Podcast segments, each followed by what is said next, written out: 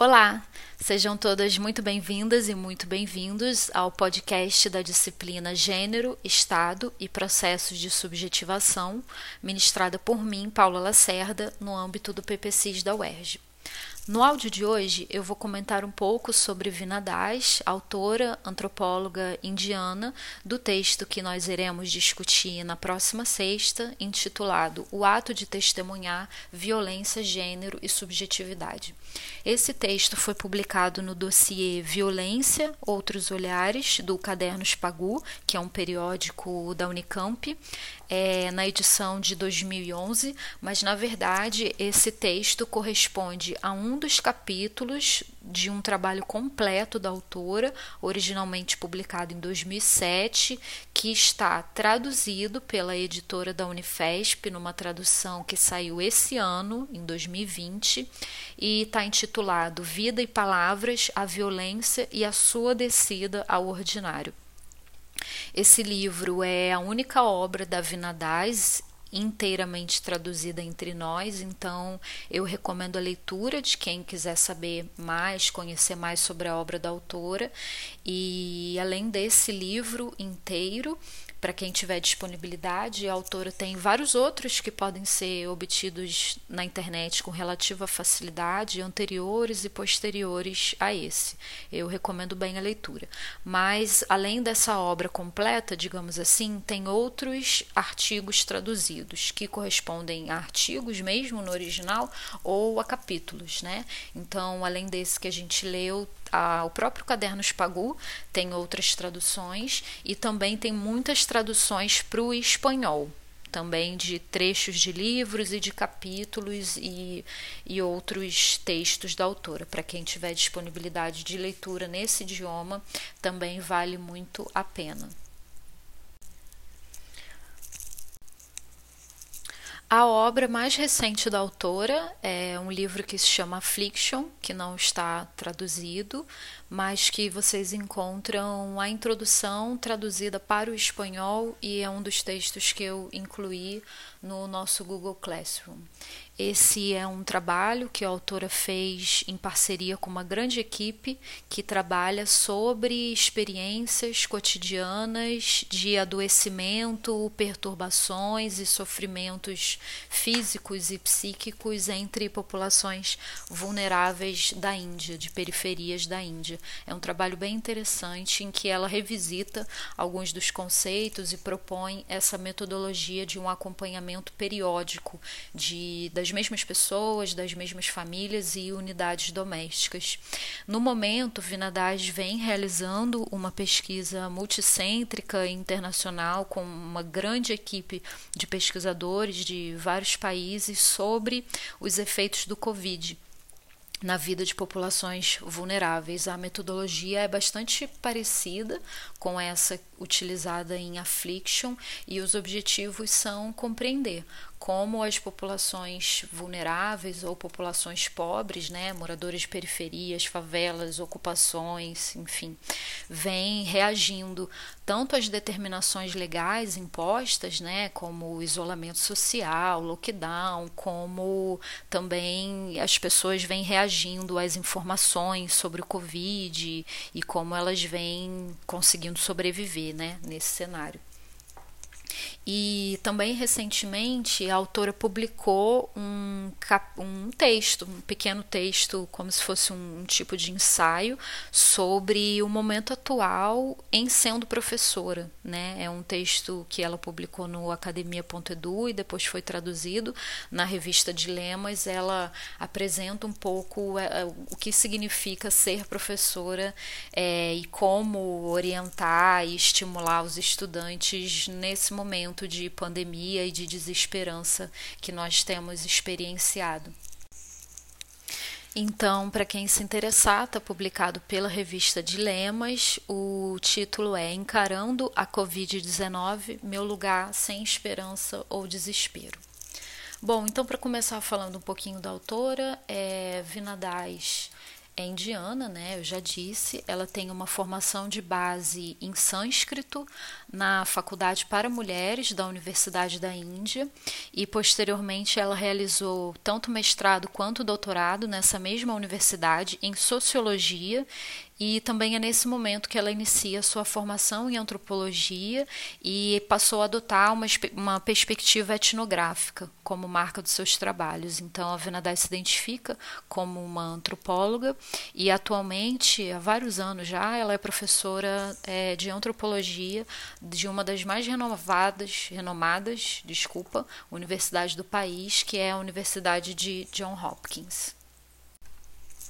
Bom, nesse texto, talvez a principal característica dele seja apresentar a subjetividade não necessariamente como um conceito teórico, né? Muito embora ela cite o Foucault no finalzinho desse texto, mas ela não apresenta exatamente uma definição sobre subjetividade, não dialoga é, com autores como a gente tinha visto antes, né? Sobre esse tema, mas a perspectiva dela, ao meu ver, pelo menos, é bastante bastante prática, né, em torno da aproximação a esse, a esse conceito, a essa ideia, né. Então, ela vai apresentar a trajetória de uma interlocutora, né, e isso também é uma marca importante dos estudos da Vinadais, né, uma etnografia de profundidade, de imersão, né? Então são relações de muitos anos com as interlocutoras, né? Claro que quando ela começou ela não tinha essa experiência, mas é significativo que volta e meia ela revisite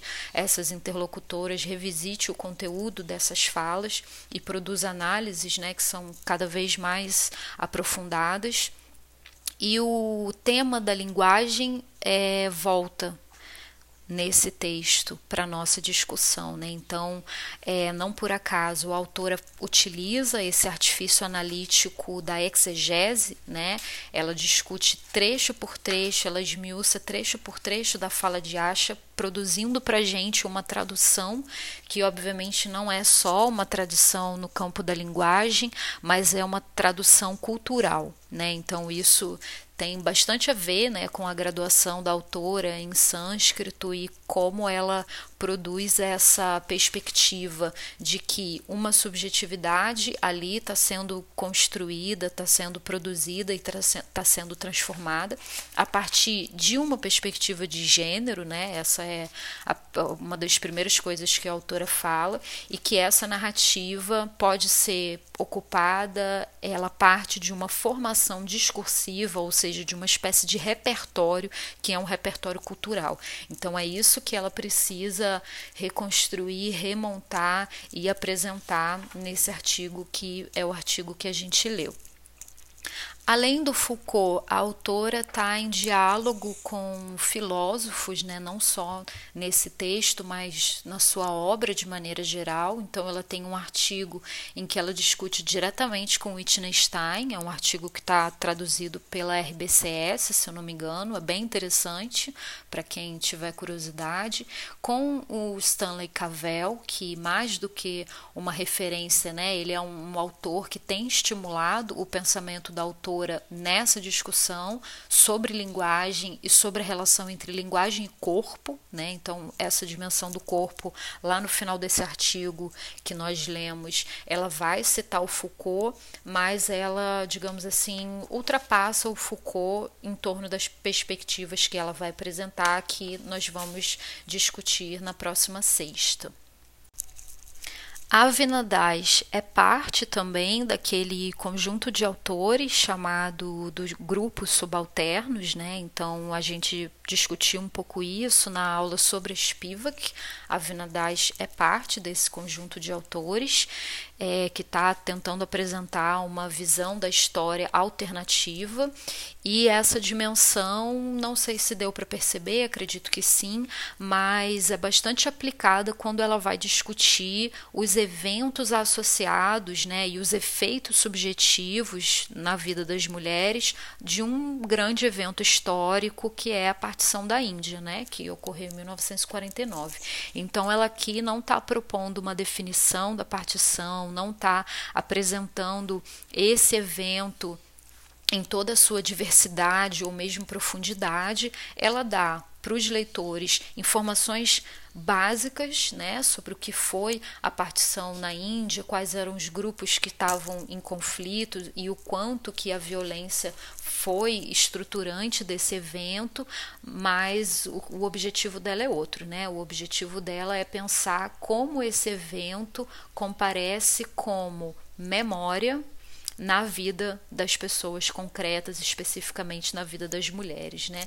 E isso tem a ver tanto com o interesse, eu acho, pela filosofia da linguagem, como também por uma dimensão, digamos assim, da história que não está pensando os grandes eventos, né, mas está pensando outras possibilidades de construção e de interpretação de eventos que são muito estudados, né? Então, isso tem a ver com essa escolha pela subjetividade, isso tem a ver com um respeito e um aprofundamento na narrativa de pessoas, né, que não são, digamos assim, heroínas, né, da partição, não são grandes personalidades históricas, mas justamente por isso, né, é, demonstram, digamos assim, a multiplicidade dos efeitos de um evento grandioso, né, e essa concepção de heroísmo, de quem são as heroínas heroínas e os heróis né, de eventos como